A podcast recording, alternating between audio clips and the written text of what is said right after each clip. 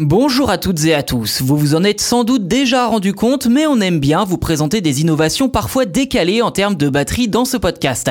Ceci dit, dans ce domaine, l'un des champions incontestés reste Tesla. En effet, l'entreprise d'Elon Musk a littéralement révolutionné le milieu des voitures électriques en proposant une autonomie bien supérieure à ses concurrents. Sur ce point, il faut savoir que Tesla possède son propre centre de recherche ouvert en juin 2016 au Canada, le Tesla Advanced Battery Research, le TABR.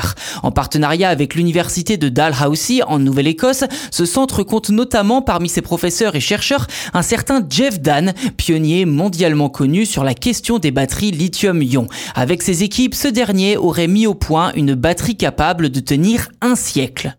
C'est dans un article publié dans la revue Journal of the Electromechanical Society que Jeff Dan et son collègue Michael Metzger ont fait cette annonce. Leurs travaux, cofinancés par Tesla, n'ont pas eu recours aux habituels matériaux présents dans les batteries. Si le lithium était toujours l'un des composants de base, les chercheurs ont également utilisé du nickel, du manganèse, du cobalt et du graphite.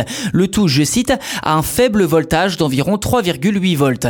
Ces nouvelles cellules, baptisées NMC 532, ont rendu des résultats très prometteurs d'après Jeff Dan et son équipe.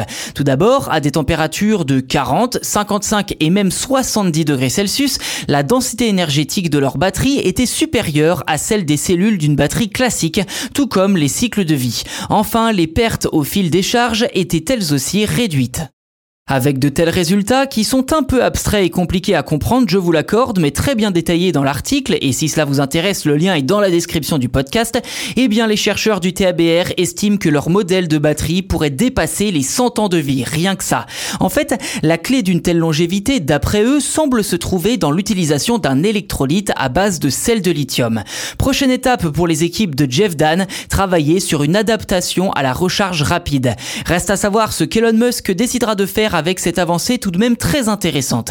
Et si la question de la capacité de stockage n'a pas été évoquée, c'est avant tout parce que le travail des chercheurs portait sur la durée de vie de la batterie.